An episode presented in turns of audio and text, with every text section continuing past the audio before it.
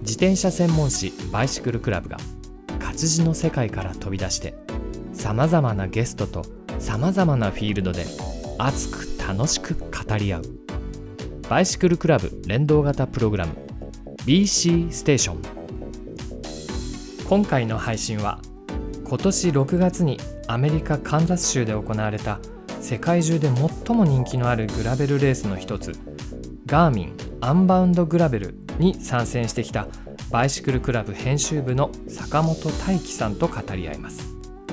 そしてアンバウンドグラベルといえばグラベル界の第一人者でもあるあの方も特別ゲストとして登場しますよ。7月20日に発売されたバイシクルクラブ9月号の特集との連動企画ですが読んだ人もまだ読んでない人も本場のグラベルレースを耳でお楽しみください。はい、えーそれでは BC ステーション収録始まります。はい今日はですね久しぶりに、えーこのバイシクルクラブアディックスさんの本社の会議室にて収録を開始しております。はい私の隣におられる方今日のゲスト、えーバイシクルクラブ編集の坂本大樹さんです。こんにちは。こんにちは。編集部の坂本です。よろしくお願いいたします。はい緊張してるでしょ そうですね。どこまで喋っていいのかがまだつかめていないっていうのいやーはあります、そんなそうだよ。ねね緊張してる人に緊張してるでしょって一番言っちゃいけないセリフをいやいやいや。冒頭に言っちゃってはい振ったのが悪いなーなんて思っちゃいました。すいません。ねしっかり緊張をほぐしていただきまして ありがとうございます本当。あの僕と坂本さん、おえー最初に走ったのが私の記憶が正しければ昨年11月につくばのねはいそうですね、えーイベントというかそこでグラベルツーリングではい。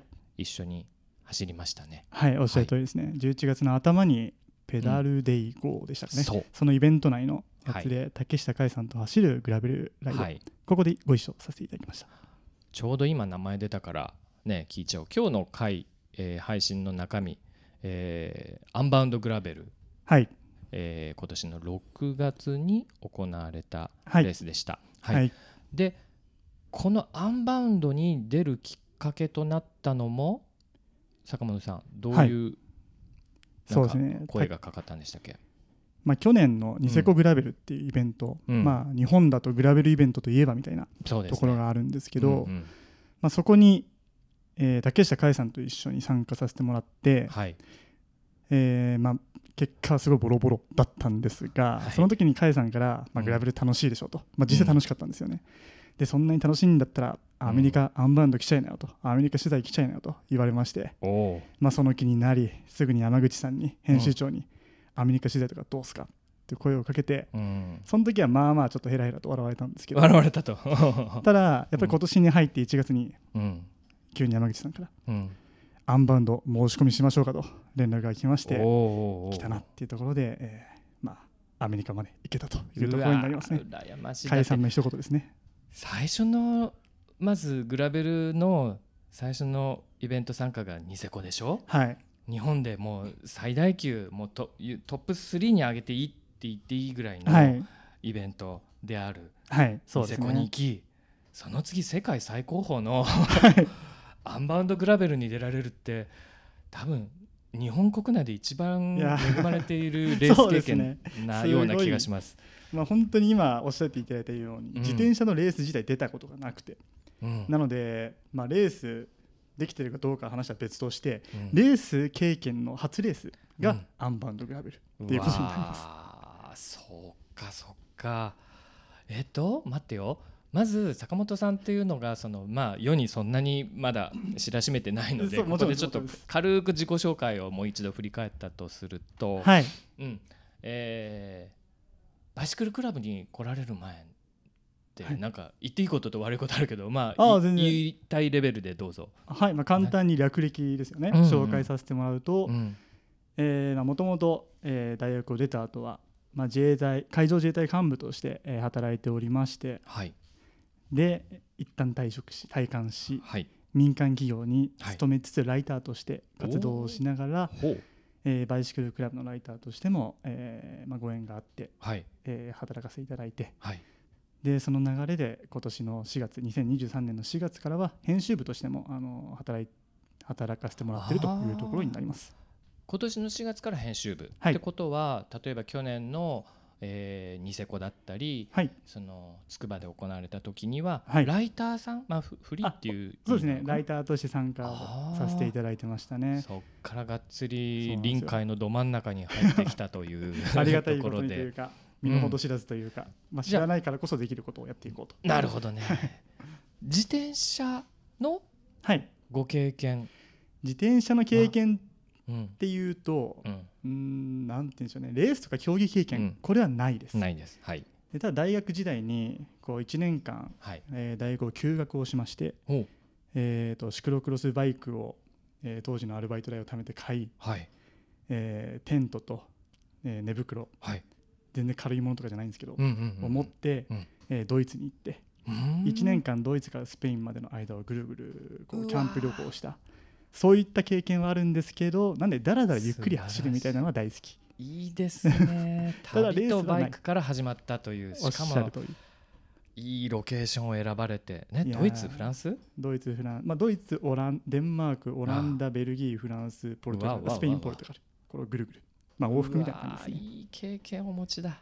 羨ましい。楽しかったですね、へー。なんか8月に友達の結婚式ドイツ人の友人の結婚式があるんで呼ばれてたんで、うん。まあ、4月から行って。うんでそれに合わせてドイツにまた帰ってこれるようにぐるぐるしてたみたいな感じですね。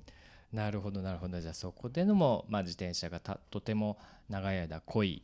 そうですね。パートナーとして活躍されてたと、おっしゃる通りです、で全然レース志向でもなく、はい、ねトレーニングしなきゃとかそういうことでもなく。然風景を楽しんで、土地を楽しんでっていうはい。旅行をしてました、で今回ですね話がもう一回このアンバウンドグラベルに戻ると、はい。うん、僕もそこまであ今のおっしゃったようなところまでは知らなかったんですがそんなにご経験が深く長くはない方がグラベアンバウンドに挑戦してきたっていうところがなんかビビビと感じまして、あありがとうございます。えーっとね、日本ではアンバウンドにこう出られる日本人選手ってまあそこそこのご経験と見客ぶりとを発揮された方がね。ほぼ出場されるのですがはい。そうじゃない立ち位置の方がこのアンバウンドを見つめてきた走ってきたこれはちょっと違う部分も何か語りができるのかなって思ってはい。それでポッドキャストやりましょうよこの番組も。って はい。あの編集者の方々といろいろ相談してで今日この場に至ったということで。そういう経緯があったんですね。はい、あで当然この坂本さんとあ,、まあ、あと編集長の山口さんと2人で行かれたと先ありましたが、えー昨日7月20日発売開始されましたバイシクルクラブ 9, 9月号、えーナンバー451この薄緑色の綺麗なまたリンネさんの表紙のいい表紙ですね号ですね。えーそうそうこの表紙ねまたね7月号に続いてねリンネさんでね家族に見せたらはい、すごく爽やかな雑誌だねって言われてね。でしょ？って。イメージ作りに成功してます、うん、で、えー、とその雑誌の中の、えー特集記事で、えーはい。アンバウンドグラベルがまあデカデカと写真大きな表紙扉が2ページ使った写真と12345678910111212ページにわたってね、ははいいアンバウンド書かれておりました。でその中の坂本さんが前半をこう記事としてはい。起こしていただいてるわけなのですが、そうですね、まあ、この記事の中身をね綴ってもあまりあの読んでる人はもう分かっちゃうので、はい。あの記事のことも含めつつ記事にはなかなか書ききれなかったことを今日はこのポッドキャストの中で語っていただこうかなと思っております。はいぜひお願いいたします。はい、それでですね、えー今日は特別ゲストを実は、えー準備しております。準備してるって変な言い方でお呼びしようと思います。さあ誰でしょう？いきますよ。えっ、とではですね今回この今の収録会場には我々は坂本さんと私しかいないんですが初めての試みでリモート。あ今かけております、えー。さあつながるでしょうか？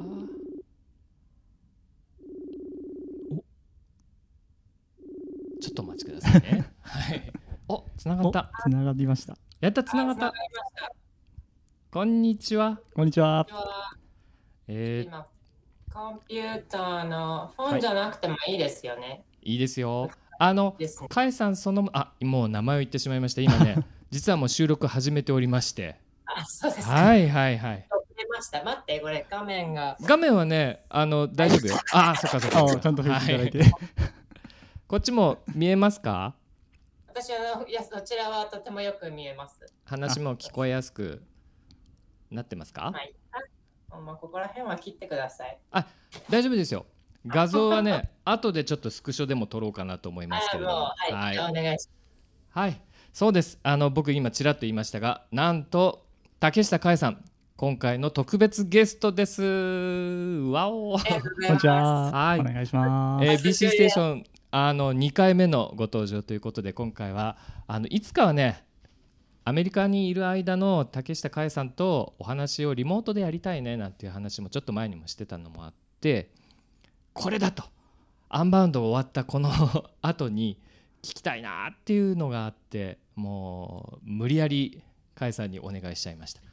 ちょちょうどよかったですね。あの最近、あの前に1回目に登場させていただいたときは、はい、しばらく日本にいたので、うん日本語が堪能だったんですけど、最近喋ってないのではい大丈夫かなとか思ってましたが。絶対大丈夫ですよ。その方が面いです。はい。ちなみに今本拠地シカゴですか？場所は今。シカゴも、はい、シカゴもそうだけれど、今今は、はい。今の今は、あの東海岸、まあ、東海岸地方でもないですけど、はい。東の方の、アメリカの東の方のアパラチア山脈のうんうん。らへん、うんうーん。あれこの前その電波届かなかった場所に行ったっていうのはあれどこだったんですか？あそこも似たようなところです。そこのあ山奥。うーん。ちなみにもう実は明日からまた遠征活動だとかなんかすごくタイトなスケジュールの中なんですか？今の時期竹下さんの。いや普通に仕事で忙しいです。あ、そうなんです。そういうことですね。リアルなはい。リアルで。えー、カエさんはじゃあもうちょっともうそろそろあのもう早速なんですけどもアンバウンドの話を進めたいと思うんですけどもカエさん自身は6回目になりますもうもしかして。数えないと。数えないので。あのね去年の記事見たんですよ。去年のアンバウンドやりましたよ。そしたら5回目になってます。そうそうそうそう。なんでで今回出今てそう。そうだなと思って。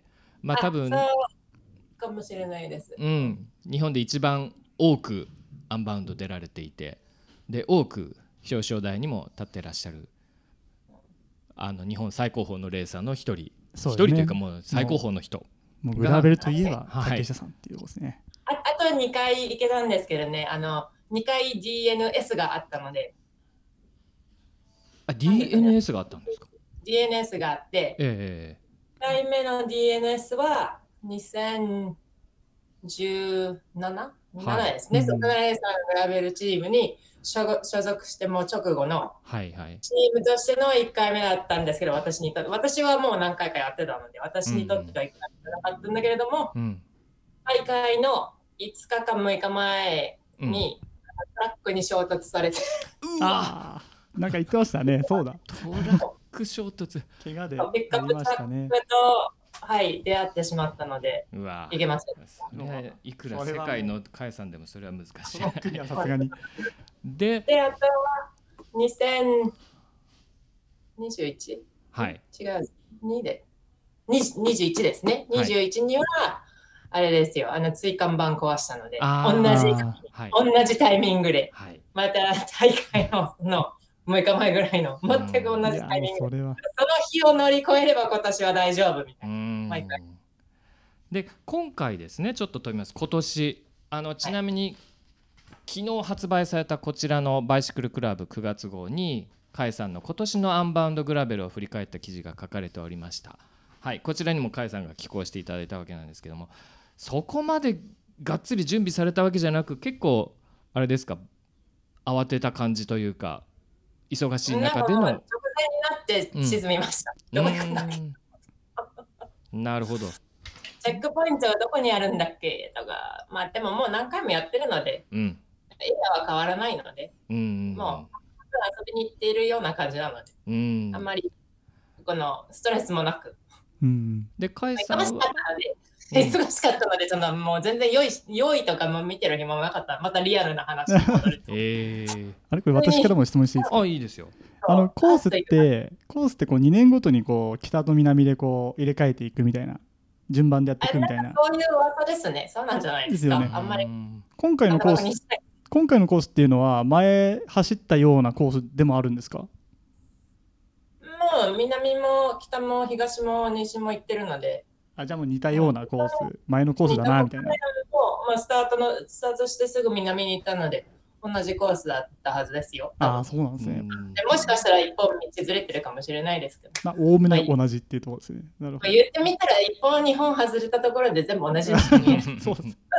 確かにでも今回甲斐さんは200じゃなくて100マイルを選んだんですよね。余裕はい。余計余裕を 感じられた感じでした、いやー、うんまず200はもう何回もやったので、うん。まあ、今回は別にやらなくていいかなっていうふうに普通に、もうちょっとやりきった感があったのが一つ。はい。うんうん。あと普通にちょっと今年忙しくて、はい。あのーなんか長距離そんな走ってないので、別にここで200頑張らなくてもいいやっていうのもあり、あ翌週、特にさらに、はい。特にさらに、ーはいはいはい。翌週フィンランドにもう大会、アンバウンドの大会後の、大会のもう数日後には私フィンランドに飛んでないといけなかったので、え700やってぐったりしてる暇もなかったので、サクッと、サクッと終わらせてサクッていこうと思って。フィンランドはあれですか？乗ってらっしゃるバイクラウフのもちろんですあそちらのお仕事とかあと。そちらは関係ないです。そちらは関係ないです。関係ない。のかそっかそっか。あの、フィンランドグラベルっていう新しい、まあ、今回、初開催の大会があっあて、うんま年それがうん。アナウンスされた時には絶対行くっていうふうに決めたので、うーん。そこに、それは行かなきゃいけないと思っていたので、で今さっきですねあの甲斐さんとつなぐ10分ぐらい前に今坂本さんと話し始めてて、坂本さんのねあのこれまでの自転車レース経験もほとんどやったことがない。あのそれこそニセコとこのアンバウンドで あの経験がすごい深いのを2つやりましたねみたいな話してたんですけども。それと振り返ってですね甲斐さんはもうこのまあアンバウンドだけじゃなくて世界の遠征もいろいろやられていて多分グラベルの進行地をたくさんご経験されてる中で今回のアンバウンドまあいろんなメディアからあの僕もちょっと下調べした中では今年の泥ひどくねっていうのが結構よく聞こえてきたんですが何回も出てたアンバウンドの中でも今回のそのコンディションって解散から見てどうだったんですか？2015年と同じじゃないかなと。2015もあったのね。全く同じところでどうだったので、で特にね、その頃は、うん。まあ、最近もエアロフレームとかだったらね、うん。ほら全然クリアランスないですけど、うん。あるやつあるし、うん。私のは。だから、うーん。だから特に別に今年がものすごく、まあ、今年しかやったことない人はね、そうかもしれないですけど、もう私もこれ初めてだったらええとか思いますけど、あそでももう別に初めてでも何でもないので、う、うん。もう何回も泥泥まみれはやってるので、うん。ああ、まあ、泥か、歩歩かなきゃいけないじゃん、みたいな、そんな感じですよ。すごい歩きましたよ。もう結局10キロぐらいですか？10マイルでしたっけ？なんかそのぐらいは歩いたみたいなあそう。そうなんですよ。え。なんか横のあのおばちゃんが横のおばちゃんが歩きながらスマホ見ながらはい。あと5マイルは泥だってよみたいなこと言いながら歩いてたんで。なんか SNS にみんな上げてたらしいですよ走りながら。えカエさんクラスのプロクラスの人たちですらまあ歩いて押していかなきゃいけないっていうそういうレベルなところも部分的にあるってこと？どうでしょうね。あのー私は1時間遅くスタートしたので、もうちょっと道路、もうちょっと粘土質だったかもしれないです。初めの方はまだ乗ってちょろっとある程度乗ってた人いたみたいな感じだったので、バイクあでもちゃんと動画動画見てないから分かんないですけど。うんうんうん人がどんどん走って歩くとだんだんだんだんネチョネチョが濃くなっていくっていうことだもんね。そうだね。あとスピードが出せせないとやっぱり一回止まっちゃうとみたいなところはあるらしいですね。うん。ででも、まあ今年はね、200はそれこそものすごく暑くなって、さらに雨も降って、盛りだくさんだったので、うんよかったと思いますよ。もう経験値あいやもう本当いい経験をさせてもらって。せっかく、せっかくね、飛行機代払ってここまで長い。い時間かけてきたんだったら、もう全部美味しいところ持って帰らないとみたいな感じです。いやもう噂で聞いてたそのカンザスの過酷さっていうのがこうキュッとこう詰まってたようなそんな大会だったので書く内容が多くなりすぎて、うん。もうこんな紙面じゃ足りないんですよね。そうなんですよ。あの坂本さんでもえっ、と6ページほどの紙面を割いてはいるんですが、この文章量じゃ僕も足りないなと思って。そうなんですよね。うん、これちょっと本人たちに肉声で聞きたい、もちろん甲斐さんにも聞きたいと思って、うんうんうんうん、そう。でそうです。まあ、で、ちょっと、泥は、うん。あすいません、ちょっと泥に戻っちゃうんですけど、うんうん。あの小石が入ってるんですよね。だからうん厄介なんですよ。で、本当に。特に泥って言っても本当にその地域によってその泥の具合が違うので、うん、特にミッドウェスト、まあ、中西部は、うん。なんかベタベタ系が結構多くて、うん。例えば私が今、今いるところでうん、雨降っても、もうかなりの雨が降っても絶対泥状にならないし、うん。だから本当に泥を経験したことがない人がいきなり行ったら、えー、ってなる。えーってなりましたよ。完全になりました。でも、もうありとあらゆるところにうん、泥がくっついていくので、うん、重いし、ね、靴だって自分のシューズの上にシューズ、シューズの上にシューズ履いてるよりみたいなもんですよ。本当にそうですね。本当に。片足5キロみたい あの、なんか聞くところによると、ピーナッツバターっていう表現がな。とてもしっくりくる、まあ、ピーナッツバターどころじゃない、もう2キロ、3キロ全部車体にくっつくぐらいでしょ？で、それが固まるじゃないですか。だからもうずっとバイク重いままみたいな。私も走りながら、うん、もう歩きながらまたは走りながら、うん、もうくっついたのは虫ってないる。やもう 本当にもうそうですね大体こうあっちの人にこう木のヘラ持っていけと言われるんですけどはい。あんだけ重いのがついてしまったら木の枝の方が折れちゃうんですよねあ私のも壊れました。あ折れました？た。そうなんですよ結局素手で取るっていう素で、うんむしり取るんですよね指が入れるところはね、そあれでもいいけどねだからエアロ。フレームは本当にきついと思いますよあれあーあラフに変えたらいいですよ。指入るから。僕ね、あの実はそれさっき聞きたかったんですけど、僕も実はあのつくばで甲斐さんと一緒に走った時にラウフ乗せてもいただいたんですけども、はいまあ、サスペンションの乗り心地は当然すぐに感覚的にすよくいいイメージで伝わってきたんですがクリアランスがすごくでかいんですよね。確かマウンテンバイクの21ぐらいまで入っちゃうぐらいでし。たよね。だからえ今回のアンバウンド一番クリアランスが正義なんじゃないかななんて思ったところでしたけどね。でそれで、去年は結構水っぽかったので、うん。もううん。私はススーッとそのまま走ってきましたけど、みんな止まって。うん。今回はちょっとね、ベタつき感が、うん。うん、あの去年よりずっとあと水っぽさがそんなになかったので、うん。クリアランスあってもやっぱりくっつく。ああも落とすのは楽。みたいな。そうですよね。止まって落とすんだったらもうちょっと手でファーってやればいいだけだったので、全体的に、まあ走まあ、走れた距離は、うん。まあ、他の人より長かったかなっていう気はしなしますけど、うん。まあじゃあ全然止まらなかったのって言われるといやじゃちゃんと止まって、ね、押したり引っ張ったりなんか泥落としたりはうん。しました。うんで甲斐さんはスラムの e タップじゃないですか。電動変速なんですけどもそこら辺のメカ的なトラブルとかは特になかったですか？その泥とかなかったですよ。ああ、それ泥はなかったです。うん、やっぱり泥系は、うんあれですよ。あの、e シフティングに。そうだと思うんですよう。ん絶対 e シフトがいいですよ。うんそうなんだうん。あのーまあ、何年も前にうん、そのグラベルに、ね、その電動シフトが入ってきたときに、うんいらないよ、そんなの、グラベルに。えとかもちろん思いましたけど、うんえ、まあそんなのロードだけやってればいいじゃんとかもちろん思いましたけども、うん変えたら、一回変えたら、もう絶対そっちの方がいいし、うん。あとなんか、真冬のレースとかで、うん。氷点下の時に、うん。テーブル変わって私シフトできないっていうことが何回もあって。え何が凍って？ケーブル？に水分が凍るんで出てたのですかで、ケーブルが凍ったのか、あのフロントディレイラーが凍ったのかわからないけど、レース始めて3時間ぐらいして太陽はあ。やっとつ太陽の光でやっと溶けてシフトできるようになったみたいな。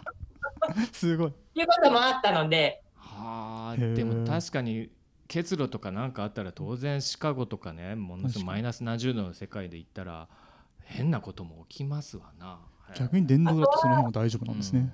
すごいやっぱ雨とかね、雨に打たれたりとかもすごい寒くて、もう手が簡単に指が凍っちゃって、もう指がうん動かない。うんううんんうんだから右手外し、右手を左に持ってって両手でシフトしなかったらいけなかったうん。すあっ。たので、ほでもうもうちょっと弱り切った時は私、シフトするために一回自転車を降りたことが一回あったので、うあなるほど。そ電動シフトに限りますよ。うわあそうなんですね。そういう意味で言うと電動はその寒さ暑さにうーん例えば寒さの方でねバッテリーがなかなかこうなんつうのかな本来の機能を発揮しないとかそういうメデメリットはあんまないのかなまだ機械式よりかはいいっていうまだ私がやった中では大丈夫でしたし、うん。あとアラスカを1000マイル走るレースとか、はい。私 YouTube が結構出てたりとかするんですけど、はい。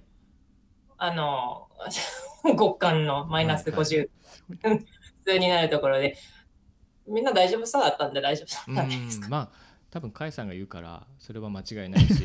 で仮にあったとしてもバッテリーって持っていけるのでねうんそれがいいですよね。ボタン電池と入れればいいので。必ず携帯してます。うん。なるほどな。でさっき坂本さんにコースプロファイル見せていただいたんですけど、まあ、100マイルでいうところの100マイル、まあ、160キロに当たるわけだかな。獲得標高が1300とかそれぐらいなわけなんですね。つまり特に上りとかアップダウンがあるのは前半だけで後半はかなりフラットに近いのがこの100マイルのアンバウンドなんですけれどもじゃあ聞いちゃいます。えっ、と今回竹下さんはこのコースにあたってなんかここだからこういうセッティングにしたっていうギア比だったりタイヤだったりちょっとそこら辺のメカメカしいところを聞かせてもらっていいですか？いやー。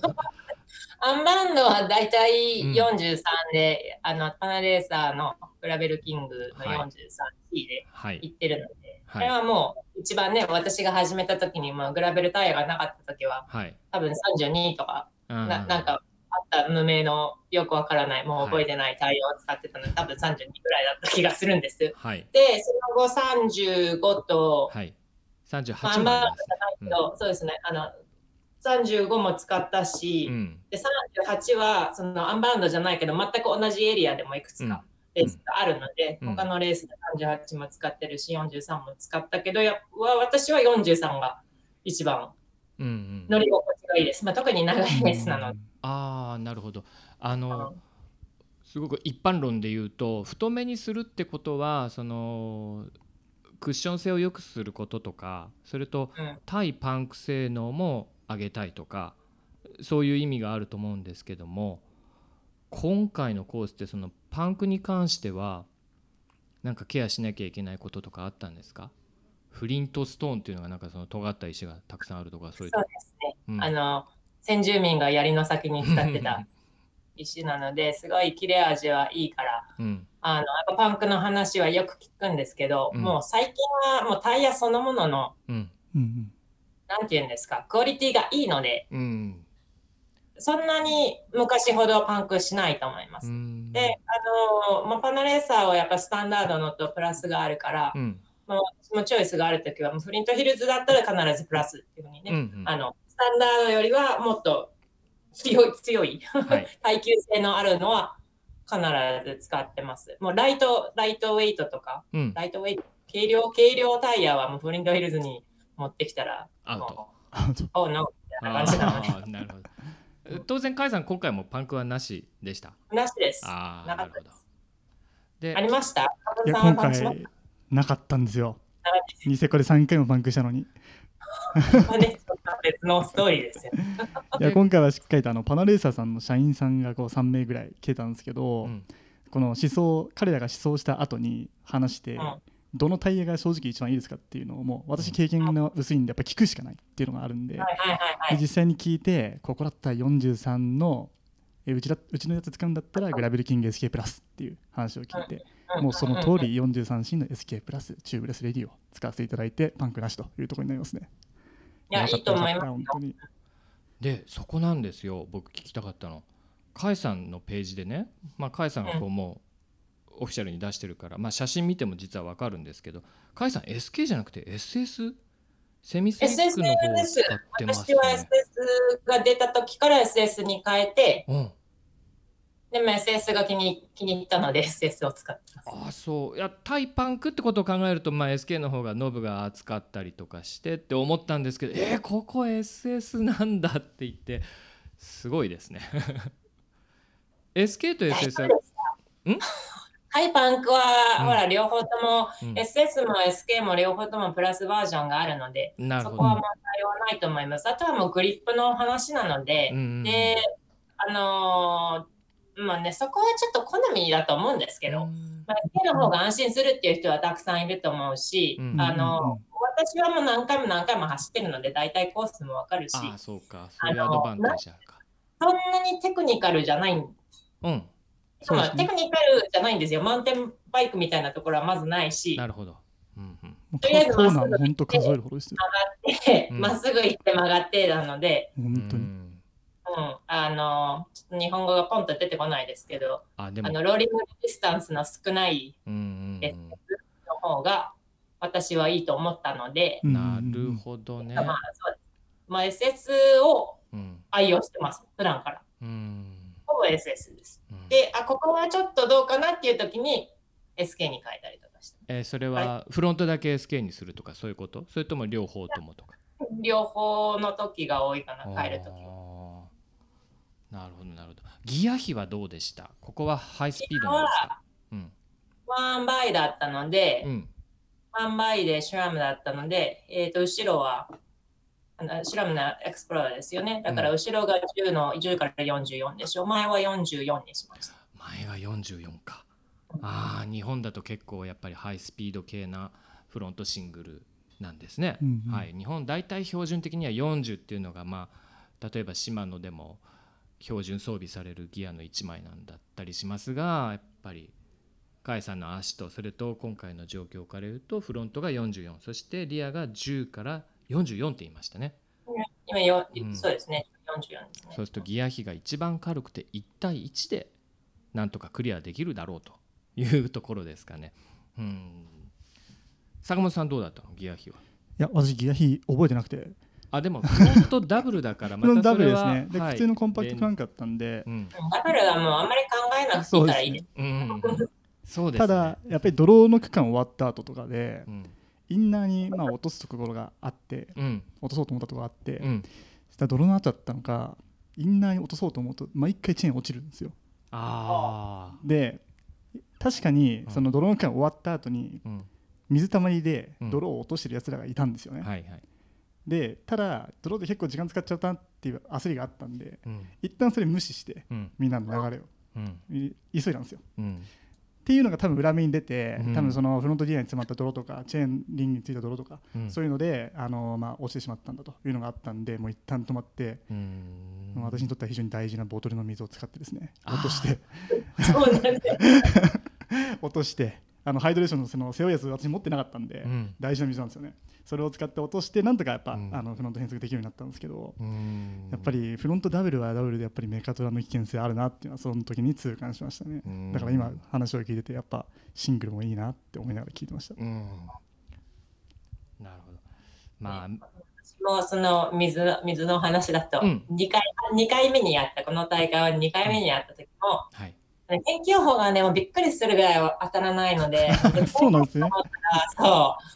なんかもう朝方に、なんか朝の3時とかに大雨降ってみて、降ってたみたいで、うんで、朝になって、またって、去年あんだけ泥やったのに、今年もえ？えとか思ったんですけど、うん。まあ、大丈夫だったんだけど、まあ、泥の区間はやっぱりちょっとあって、うん。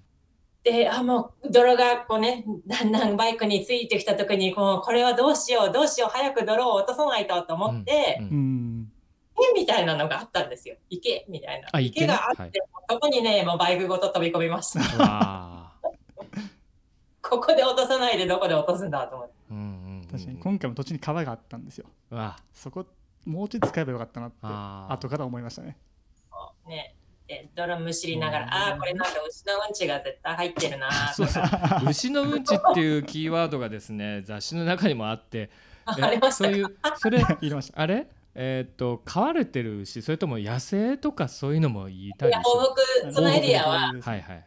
あのーなんかね、育たないんですよ、作物がね。ああなるほど。だから基本的に放牧に使われてるところで、あー。よく歩いてたりとかするんでえすけど。ねそのあ土質とか触った感じとかもちろん匂いとかで分かっちゃったりするのその。ど？やべえ。どう？基本的には分かんには何もないですけど、シューズとかすごい臭くなるじゃないですか。あ。ああいう水の中入ったら、うわあじゃあーそっか。これシューズ臭くなるパターンだ、嫌だなーとか思いながら。で、それむしりながら、うわこの手で後で食べ物を掴んで食べていいんだろうかとか、ちょっと考えながら。それ言ったらさドリンクのボトルの吸い口なんかもう一瞬でみんな泥だらけになっちゃったりするじゃない、そういうのど,、そうね。どうやってマネジメントしてたりとか？いやマネジメントトすればよかったなとはめちゃめちゃ思いました。あでもお腹痛くなってないんだったら大丈夫です。いやーもうとその時はお腹痛いとか考える余裕がなくうん。なんとかなったんですけどただやっぱり他の日本人の方に聞くと、うん。まあ、持ってき行った行ってよかったものうん。聞いてたんですけど、うん。やっぱりそのキャップ付きのボトル持ってったのは一番良かったねっていう人も何人かいたんではいはい。やっぱその泥のところ。あとは多分背負うやつこっから飲むやつだったらそんなにこっちには泥つかないのかなっていうところではい。甲斐さんのうん、あのー甲斐さんの記事の中で1枚大きく写真が出てこれ多分走られる前からもうめちゃくちゃ車体もあ本人も綺麗なあ走行前の写真か。でその写真で言うとハイドレーションザックを背負ってますよね。はい、はい。だからそれにロングのボトルが2本刺されてる。これそのまんまのレース仕様っていううん、そのままで行きました。じゃあ飲み物は背中からのハイドレーションがメインで。でも全部飲む飲む予定で持ってってます。はい。あボトルの方も。うんうん。ほうほうほうほうほう。でえっ、とグラアンバウンドってその途中のおーなんて言ったらいいかな。あのえ補給を受けー補取れる場所給受け取れるのが有料化 なんかで。ありますね。はい。ちょっとそこは、ちょっとそこは説明させてください。うん。有料っていうのはあちょっと教えて？教えて？そう、うん。そこは、うん。あのね、あのね、とか言って、補給地点は、あの、まず、レジストレーションするときに、その登録するときに、まあ、必ず自分が持って持ってこないといけないもの、うん。チェックリストがあって、その中に必ず自分のクルーを持って、ね、連れてきてください。自分専用のヘルパーっていうんですか、あそのはい。補給地点で助けてくれる人。はい。そして、その、例えば途中でね、自分が途中棄権したときに誰も助けに来ないので、うん。その、大会側になんかこのどうにかしてって言わずとも、なんか自分の友達なり家族なりが必ず来てくれるように。だから、おー。言うと、そう補給地点でのヘルプは必ず自分で用意してください人て、間人間を用意するね。はい。人間を用意しないといけないんですね。じゃないと、あの大会側では特に何もうん。用意しないうんので、うん。でただ、まあそういう、まあね、お友達来れないとか家族が 来れないとかあるじゃないですか、そんなはい。誰もがね、はい。そういうヘルパーがいるわけじゃないので、うん。そしたら、そのクルーフォーハイヤーって、あの、雇うことができるんですけれど、い。そこは、そこに払うお金は100%寄付金になるので、それはローカルチャリティー、なんか何のチャリティーかも忘れちゃいましたけど、そこはもう100%そちらに回るので、うんうんうんうん。なので大会側として、なんか、プロフィットしてるわけではない。それ何十ドルでしたっけ？40とか50ドルぐらいでしたっけ？結構安かったですよね。そねそんなのだったと思います49ドルとかその辺でしたね。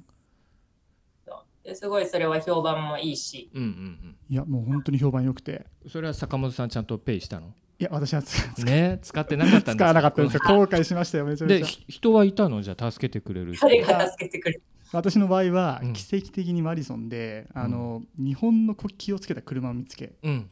何もなしで行ったの？いやあの補給食とか持ってって一応ですねあの、えーまあ、知り合いの方うん。にお願いしてたんですけど、うん。他の人を助けに行かなきゃいけなくなってしまっていなくなってしまったんですよね。まあしょうがあないとまあもう気合で完走するしかないなとは思ってたんですけど、あまあ、マリソンが大体こう65マイル地点60マイル過ぎ地点なんですけど、うんまあなんで3え分のマリソンって？あマリソンというのはチェックポイント。あ補給を受けれる場所地名でいいの町の名前ね。町の名前です、ね、町の名前。はいはいはい。でそこで、うん。えーっとまあ、たどり着いた時にはもう思ったよりそうん。の暑さとかでボロボロでうん。やばいなというのがあってうん。で、まあ、その有料の助けてくれる人たちのところうんのテントはめちゃめちゃ盛り上がってるんですよね、あ なんかあの補給食もなんか選び放題取り放題みあたいな、うんうん。であとスタッフもすんごいクオリティ高くて、うん。もう到着したらなんかなんでしょう F1 のピットインみたいな感じで なんかボトルにこう水バンバン入れてくれたりとか。すごい対応が早くてっていうのがん。なので評判めちゃめちゃいいんですよで彼らに声かけられすごい心配されコーラを1本だけ恵んでもらったんですよね、うん。で世界一美味しいコーラいや世界一美味しかったですね。本当に助かりました。でただそれだけも足りないなって思ってたら、うん。たまたま200マイルを走ってたんですけどちょっと腰痛でリタイアしてしまった日本人の方が、うん。えーとまあ、そこの、えーまあ、ヘルプの人うん。と一緒に車に乗って、うん。そのマリソンで休んでたんですよね、でその車がたまたま日本の国旗つけてたんですごい目立ってて、うん。もう助けてくださいってもう恥を忍んでもう普通に声をかけ。んで。はい。そしたらもうすごくいい待遇してくれてう、んで、まあ、余った補給食全部持ってっていいみたいなおお感じで。おお。おー。ジェルを56本もらってパ比ンをもらっべるエンジてェルだ。助けてもらって。完走できたのはその方のため。いやもうね。本当にその助けなかったらまずもうそこから街から出ることすらためらったかもしれないですよねもう。うでも後から聞いたら、うん。あのその奥さんとうん。旦那さんだと思ってたんですけど、夫婦じゃなくて、うんうん。あのその男の人の方は走ってた、えー参加者でその奥さんは旦那さんはまだ200マイル走ってる方。へー。あの中村龍太郎さんっていう参加者の方の奥さんだったんですよね。はいはい。がもう本当に日本に帰ってきてからあるいはそのゴールしてからですね、うん。もうわあえてもうわざわざ探してお礼をうん。お礼をお伝えに行きました。涙だね助かりましたね本当に。でも、はいい、あどうぞどうぞ。やでも全然あの、はい。本当にたまたまなんで、うんまあ、例えば来年とかで行く人で、はい。日本人のそのクルーを持っていくって本当に大変だと思うんで、うんうんこのクルーフォーハイヤー、えー、49.5ドルとかだったと思うんですけど、絶対安くていいんで絶対使った方がいいですね。はいやはい。はい。もうよくわかんないなと思ってやめちゃったんですけど絶対使った方がいはい。ちゃんと書いてるのに。いいいやーもう本当にちゃんと書いてあったんですけどね。いけるんだろって思っちゃいましサポートなしじゃダメですって書いてるのに。た失礼しました。来年生かします本当にカエさんみたいなプロクラスでもそのクルーを連れてったりもしくはもうなんつうの。ピットもすごくあの補給体制もバッチリ整ってらっしゃるんですか？まあ、大体自分で欲しいものを自分、私が用意してうん置いていくので、うんまあ、かいそうですね。まあ、別に、まあ、もちろん、ね、彼らが用意してくれるけど、その場所とかは、とかは用意してくれてるけど、じゃあ結局、このボトルには何が欲しいとか、自分で、や、私が結局用意するので、ーはいはい。な そういうのちょっとやっといて、うん。例えば、あ行かない、ね、その時の状況なんて分かんないじゃないですか。調子いい。かも、うん調子良くないかもしれないし。クルフォーハイヤーってその彼らが用意してくれた補給食を、まあ、選べるっていうのもあると思うんですけど、うん。例えばそのカイさんだったらカイさんで自分で用意したものをこれを現地に持ってっておいてって言って預けることもできる。できるはずですよ。あうん、なんかそうなり名前なり多分、いや、もう実際私使ったことないですけど、あの使ったことない、使ったことないけど、うん多分その申し込みをしたら、はい。その一人当たりこれぐらいの大きさのバッグに、自分で入れておきたいものを入れといてくださいってね、それで前日に預けて、はいはいはいはいはい。になったらそのバッグは郵送、ね、そこの郵送、搬送されて、はい。チェックポイントに着いたら、あ、これ自分のみたいな。ここに何入れといたんだよねみたいあーじゃあもう本当に誰でも有効なやつですね。う。んいや、なんか靴下変えたいなとか、あー。味新しいのに変えてちょっとフレッシュになりたいとかあるかもしれないじゃないですか。はいそうですね。もう一個入れとこうとか。ね。なるほど。便利。めちゃめちゃ便利です。あのカエさんの記事の中でもまあカエさんいつも写真撮ると泥の中だろうが白い歯見せてぐわーって全身でこうスマイルを表現してるんですけども。ね。ね。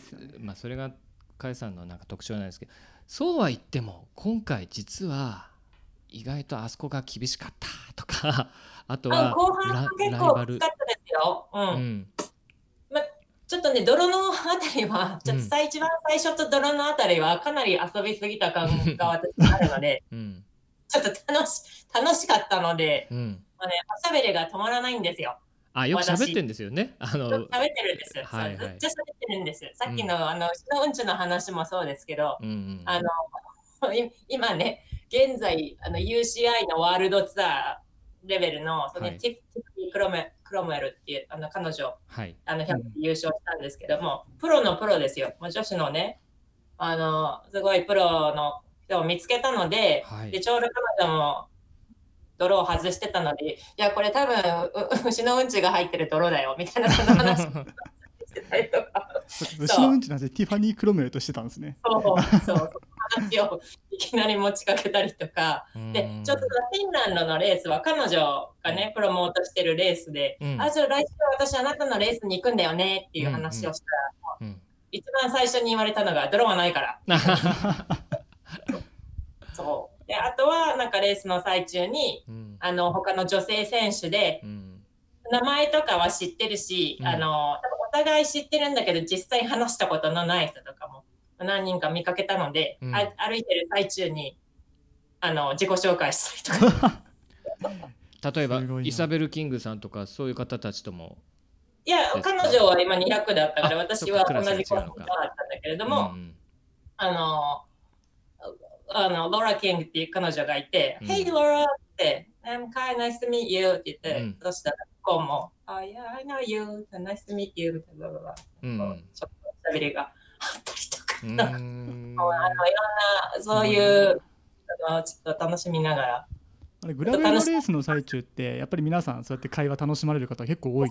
あのね、多分ちょっと真面目に走ってればもっと早く行ったと思います。け ど。うん。そこであのトップの人たちって例えばパック作ったら先頭をちょっと交代交代にするとかドラフティングなんかするとかまあそんなこともあったりするの？そんなそんな密接には走んないのかな、泥の最中はうん。早く出たもん勝ちじゃないですか。あそれで、一回出てね、ちゃんと走り始めたら、うん。あのちゃんと集団で走って交代とかするかもしれないんですけれど、私はもう泥区間出た時にはもうソロだったので、うん。あと全部ソロそこから、そう、あとは全部ソロじゃなかったですけど、そこから、あの中間地点まではソロでした。うん。ででも男子のそこはかなり頑張りました。なんか男子のプロクラスのそれこそ先頭の方はずっとパックだったらしいんですけど、そこはやっぱりローテーションしながら走ってたらしいですね。あー。慎吾さんも来ればいいですよ、来年。行きたい。ぜひぜひ。BC で読んで。いや本当。現地からお届け。一番面白いアメリカの中でも本当最高峰に面白いんじゃないかなと思うんですけどでも甲斐さんのね僕ちょっとうん。ここに来る間今日読み返してったらもう年を追うごとにグラベルの人気熱が高まってるでしょ？もううん。もう数えきれないくらいの、まあ、草レースまで含めるとグラベル熱がアメリカでは一番なんかグラベルがホットだっていうような話聞いてましたけども、うんアンバウンド以外もなんかおすすめのまあ、山ほどありますよ。山ほど。ある山ほど。そうだろうでも、それちょっと草レースなんて入れたらね、うん。あの、週末の週末にうん国内でレース20何個とかあるので、すごいですよ。規模が違う。いやでもカイさんに聞くとやっぱりうん。アンパンドグラベルだけ特別にやっぱいいわけじゃなくて他にもたくさんいいのがあるっていうのはあ本当に聞きますね。ぱアンバウンドは、いあのまあ、日本では多分今、ね、一番名前知られてると思いますし、っていうかうん。私がね、一番最初にバイクラさんうん。とあのグラベルについて、多分日本に、日本でグラベルの話が出たのは、それが本当に一番最初だったと思うああ結構そうかもしれない。ありがとうございます。ですよね。で、その時からね、私アンバウンド、まあ、その時ダーティーカンタでしたけど、その時からずっと同じ大会の話もしてるので、やっぱり世界的にも一番、まあ、名前が知られてるうん。と思いますけど、でも他にもシリーズたくさんあるしう、ん。あの、まあ、それこそ4000人とかにはならないかもしれないですけど、うん。つければいいっていうわけでもないし、うん、でね、ベルジムワッフルレースだってあちこちでもうん。6カ所ぐらいありますよね。国内外も合わせてそうだし、それこそフィンランドに、フィンランドでやったやつも、あれは SBT グラベルのうん。あのフィンランドバージョンみたいなところで、あれはもうポルポルトガルでもやるし、うん。やりたいみたいな話してるし、で私が今すごい気になってるのはグラベルアースシリーズって言って、もうアメリカは全然その一部じゃないですけど、はい。私が気に入ってるアイスランドでのリフト、はい。まあ、はい。はいリフトはリフトもそうだけど、あのスペインのトラッカーとか、すごい有名なレースがあって、であのケニアの、はい。ケニアのレースとかもあっえーて、行きたいと思って、ケニアは行きたいですね。もう。行きたいところやりたいところばっかりで困っちゃいます。あー。そんなグラベルアースシリーズっていうのは最近できたんですか？前からあるんですか？グラベルアースとしては今年からやってますね。その個々のレースはもう前からあったうんのがほとんど半分以上じゃないのかな。で、それを今年からあレースシリーズとしてまとめて。みたいなのがあって、うん、でも他にもやっぱりね、その州によっては、でグラベルがすごい盛んな州とそうじゃない州とかがあるので、ね、州によってはその州の州シリーズみたいな、なんとか州グラベルシリーズみたいなのやってる州もたくさんあるし、うん。でまたただ、まあ、ロードの方が強い州とかもあるので、うんのグラベルもあるところとないところはやっぱりあるので、うんねうんやっぱり変わってくるし、グラベルあっても、例えば、まマウンテンバイクがまだまだ強いところはどっちかね、マウンテンバイクの方なんが。か急勾配があったりシングルトラックが多めだったりとかっていうところはマウンテンの要素が強いと。強いですよね。あ本当に場所によると思います。ーうんうん。そうアメリカだけまあアメリカすごく広いからいろんなそう今おっしゃったようなシチュエーション別とか季節別とかはいはい。すごいバリエーションが広いですよね。本当に海から山からみたいな。レースもそういう大きい、ね、大きい、規模の大きい、うんなんかちょっとコマーシャルな感じの、うんね、商品がすごい出るとか、なんかエクスポがでかいとか、なんかいろんなスポンサーがついてるっていうのもあれば、うん例えばこのグラベルレースをして、そこで、ね、集まった資金は、なんかどこどこの団体に寄付したいからこのレースをしてますみたいな、そういううんからね、その、うん。なんていうんですか、そのレースをやる理由っていうのも、うん。そのレースによって違うし、うん。私は8月には、あの、ペンシルバニア州にある、去年からやってる、私はやったことないんですけど、去年からやってる、あの、ステージレース、4日間のステージレースがあるので、そこにちょっと初挑戦しようかなと思ってて、8月。うんかなりはい。うん、8月に4日連続のがあって、もうかなりアップダウンも激しいし、はい。あの、ね、修正部とは全然違うコンディションなので、すいません。ちょっと楽しみです。新しいチャレンジで。ペンシル。ペンシルベイニアってどこですか？あのカンザスがさっきねアメリカのすごいざっくりした地図でカンザスがたほぼほぼど真ん中だったんですねアメリカでいうところの。そうですね。ペンシルベニアどこですか？どこって聞かれると説明が、うん。あの、カン場所的には、うん。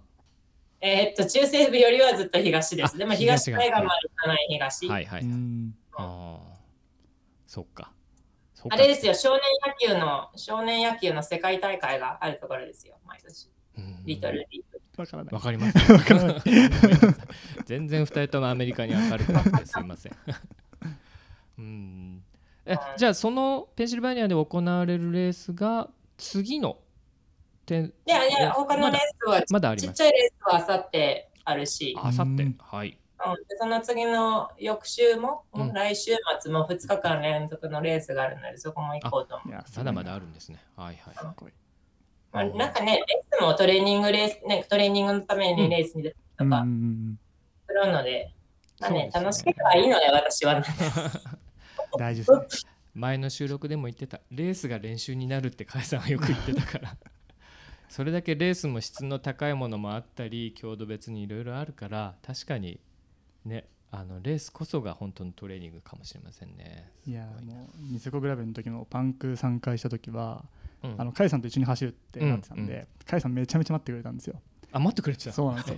でいや申し訳ないなと思ってゴールした後もなんか本当申し訳ないなと思ってたんですけど甲斐さんがもう楽しきゃ何でもいいんだよっていうそのスタンスを教えてくれていやグラベルめっちゃいいやんと思って。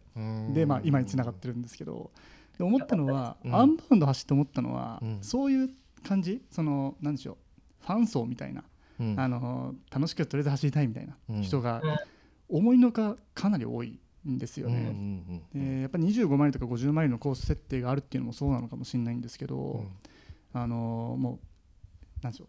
あのピタピタのジャージとかを一切着ないで普通に T シャツで走ってる人もいるし、はいはいなんかもうなんでしょう。クロスバイクに毛が生えたようなバイクでまだ走ってる人もいたしあ一輪車もいたりマウン一テンもいた輪車はいりなかったけど一輪いたのかな？わかんない。いないいないと思いますよ。さすがに。まあでもやっぱりそのぐらいのやつで走ってる人もいれば、あとは当日のエキスポ、前日ぐらいのエキスポの段階で、はいそれこそそのイサベル・キングさんとかはい。と一緒に走ろうぜみたいなファンライドイベントうんうんみたいなのがあるんですけど、うん。それとかにやっぱり150人とか普通に集まるんですよね。うん。そういうふうになんかこうとりあえず楽しみたいっていう感覚でやっぱり走ってる人が多いな。だから雰囲気としてすごい明るいなっていうのはアンバウンド走ってすごい思ったところなんですよね。甲斐さんから見てもこのアンバウンドだけでもやっぱりそうやって裾野を広げていこうっていうような方向性っていうのをよく感じられます？レースレースの思考よりもそのレンジの広いカテゴリー作ったりとか。いやもうレースレースは本当にね、トップの何パーセントかの話なので、うんね、やっぱグラグラベルはインクルーシビティっていうのをすごい大事にしてるので、うん。なんて言うんですか？日本語がポッと出てこない。インクルーシビティ。インクルーシビティ。ふ含めるって意味かな。そう、なんかもういろんな人をね、うん。ほら、なんかレベルを問わず、スうん。ピードを問わず、でもね、性別だって何も問わずね、もういろんな人がこう参加して、いろんな人が楽しめるっていう、おそう、そういういろんな多様性よね。おそう、でも私は昔、それこそバイクラーさんの記事に結構何年前かな書いたんですけど、うんその時私が本当に思ったのは、なんかグラベルっていうのは自転車乗りのるつぼみたいな感じだな、みたいな。ルツボ、ねううんん。うん。もうピタピタのスキンスーツでで来る人だっているし、それこそ T シャツとサンダルで来る人だっているし、ね、そんなエアロフロフレームで来る人だっているし、うん。それこそ、なんかその自転車どこから来たのみたいなうんね、うん。で来る人だっているし、なんかルールがやっぱりないから好きな、好きな、ね、好きな格好で好きなように乗って、好きな、自分の、なんか自分の好きなようにできるのがうん。ね、もともとグラベルだったので、うん。ね、これは最近はやっぱりなんか世界大会とかね、このレースっぽいのもやっぱ出てきてるけれども、ともとはやっぱり、まあじゃあ単にはの楽しもうよみたいな、そんな感じで始まったのがグラベルなので。だからやっぱり一番ホットなんじゃないですか？いろんな人がね、うん。入りやすいじゃないですか？入りやすい、うん、今聞いて本当にまさにそこですね底辺の拡充がすごくハードルが低いというかやりやすくってでアメリカに馴染めるようにどこで走ってもいいじゃないですか、うん。うん、それこそ山行ったっていいしだだっ広い平原でもいいし舗装路じゃなくていいというね。舗装路だってもちろんいいんですけどうん場所を選ばないっていうのもまたいいですよね。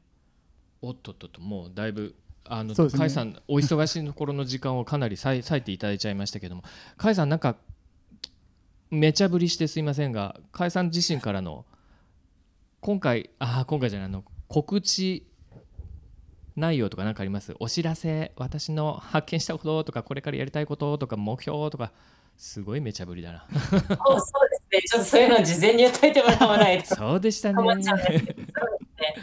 うんニセコグラベルには行くんですけど、それは一体どこまでうん。お話が、お話が進んでるっていうか、まあ、い行くのは決まってるんですけど、うん。言っていいのかどうなのかわからないので、ここ ここで言っときますけど。あ。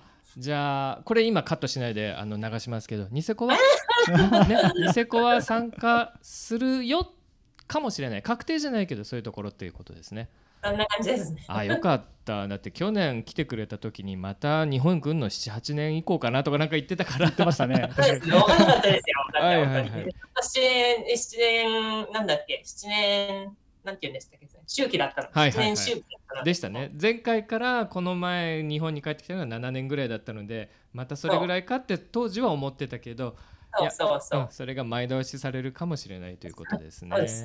はいはいはい。あそれはビッグニュースでした。はい。ちなみにメキシコの傭兵も来るらしいですよ。あ、そうなんですそうか。なんですよ。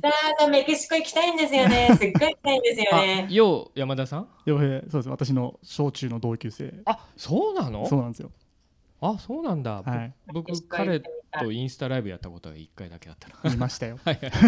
あようさんも来ると。そうです。傭兵も来るるって言ってましたね。なるほど。いいですね楽しそうですね。うーん。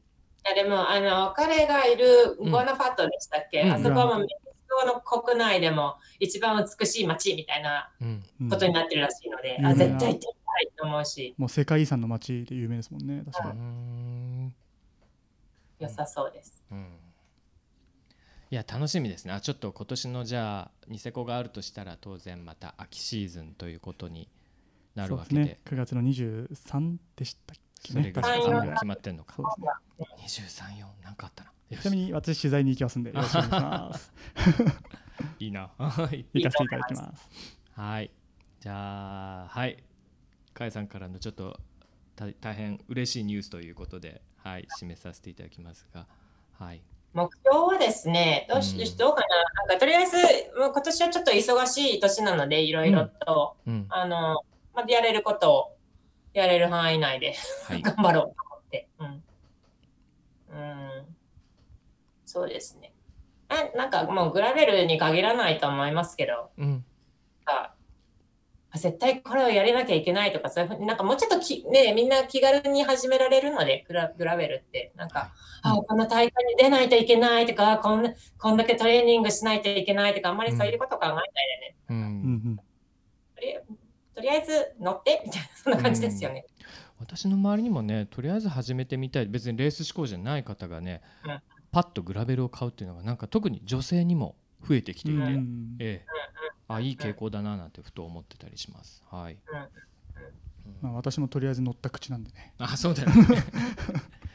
うん。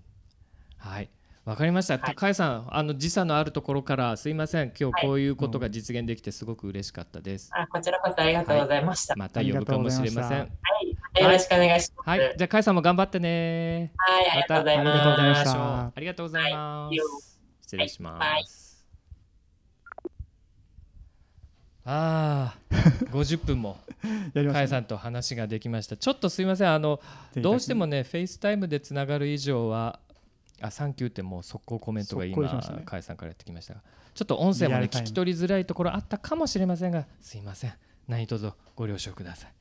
こんな形で初めてあのアメリカにいる甲斐さんとお話ができました。まあなんかやっぱ甲斐さんはいつ話しても楽しいから走るっていうねの人生観がね、レースの最中からもそうですけど今こうやって振り返ってもなんかにじみ出てる人ですよね。おっしゃる通りそのモットーを体現して生きてるような感じの人なんで、うん。元気になりますね話してると。うん、で坂本さんもやっぱねそのニセコ走ってはい。でアンバウンドというのも走ってこれから自分がその自転車とどう付き合いたいかすげえ抽象的で なんか重く質問してるようだけど 全然そんなことない。あのどんな風にこれから自転車と付き合いたいなと思ってます？そうですね。まあやっぱり今回みたいに、うん。とりあえずいろいろ挑戦してみるっていうのは、すごい楽しいし、うん。いい経験にもなるんでやっぱ続けていきたいなっていうのが一つ、うん。まあ、あとは、まあ、今回逆に私今までの話の中ですごいそのファンライド的な層もすごい多くて楽しいよ、うんうん。楽しかったですし、うん。自分も非常に楽しかったんでうん。そういう人たちどんどん増えてほしいなと思うのとともにうん。逆に私としてはなんかいろいろ取材とかしてると、うん。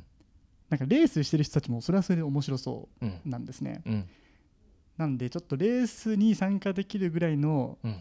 ちょっとトレーニングを積んでいきたいなああ自分の強度も上げていきたいと。そうなんですよ思ったんですよ。うんっていうのがあって、うん。そのアンバウンドグラベル今回日本人の男性で初めてプロクラスに出場したマトリックスの小森さんっていう人、うんうん。あ記事に書かれてた方ですかね。はい。ケーズコーチングサービスっていうその、うん。プライベートコーチもやってる人なんですけど、はい。ちょっといろいろご相談しててうん。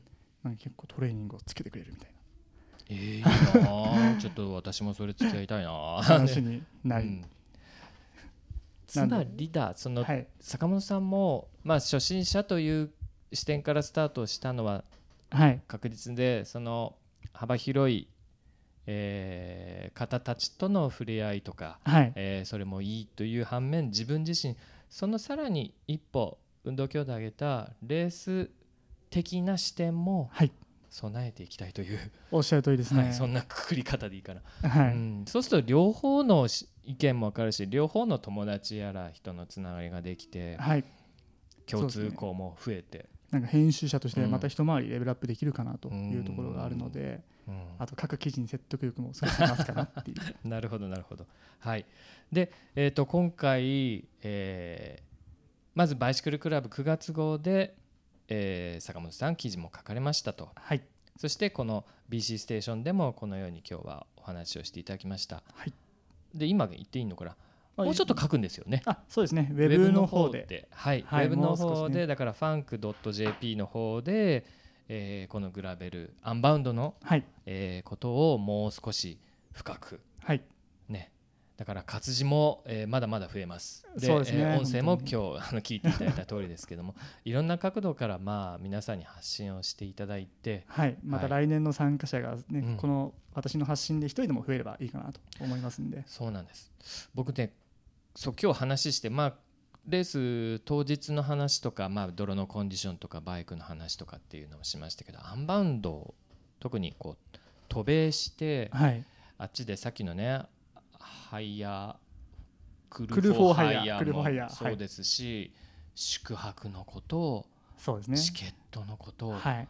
この日本人からすると結構そこら辺もはいはいハードルって大きく言っちゃうとハードルなんですけども、いろんな工夫だったり、はい。知恵が必要だったりはい。時に失敗も、えー見据えた上での 対抗策予備準備みたいなこともねはい。必要なのがこのアンバウンドなので。意外とアンバウンドその移動が大変だったりするんでやっぱり。うん。すいません今ね僕の着信音がいろいろ入っちゃって すいません。それはちょっと消せないかもしれない、うん、だからそこら辺なんかはちょっと記事の方でもね、ね。はい残していただければ次参加したい人の参考にしてもらえたらいいなと思います。しっかりと参考になる記事をはい、書いていきますんで、はい。皆さんぜひ読んでください。はい、僕も行きたいです。来てください本当に。来てくださいっていうか来年行けるのかな私。い行きたい。来ね、年い行かせてください。うん、いやこれは継続しないとさ そうですね。うん、人気だから出たんだなんて思われたら嫌だし、はい。ね、継続してそのビフォーアフターじゃないですけどそのご自身の、ね、成長のその進化とかそういったところも描けられたらいいと思いますし、まあ、もし取材があってあれだったら、うん。まあ、自腹で普通に行きます、ね 来年は行きます、その方がね。うんなるほど。はい。じゃあ、えーというわけで、えー今回 BC ステーション、まあ、肉声で、えーお伝えするできる部分はなるべく頑張って、えーこの坂本さんそしてはい。特別ゲストの竹下佳恵さんから発信させていただきました。はい、その後のウェブ記事もどうぞ読んでってください。お願いしますはい、では今日はこんなところで BC ステーション収録を終わりたいと思います。はい、今ありがとうございま日はどうもありがとうございました。どうもありがとうございました失礼いたしす失礼しま。ますす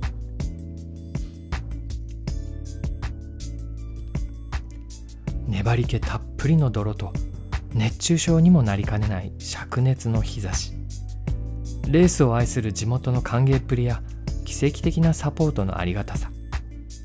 本場のレースシーンならではのアメリカらしい過酷さと助け合う人々の心の温かさを疑似体験できた気がしますがやはりいつかは自分の足で現地を駆け抜けてみたいですね。この配信がされる頃には編集部坂本さんによる長編の書き下ろし記事がウェブにも公開されているのでぜひともそちらもご覧ください。なお今回の収録も Zoom 社のポッドキャスト専用レコーダー P4 による初めてのリモート接続の収録でしたが音質の向上にはもっと精進していきたいところです。番組へのご意見リクエストは概要ページにある Google フォームまたは Twitter で「ハッシュタグ #BC アンダーバーステーション」をつけて投稿してください。お相手は BC ステーション MC のわらに佐藤慎吾でした。またお会いしましょう。バイバイ。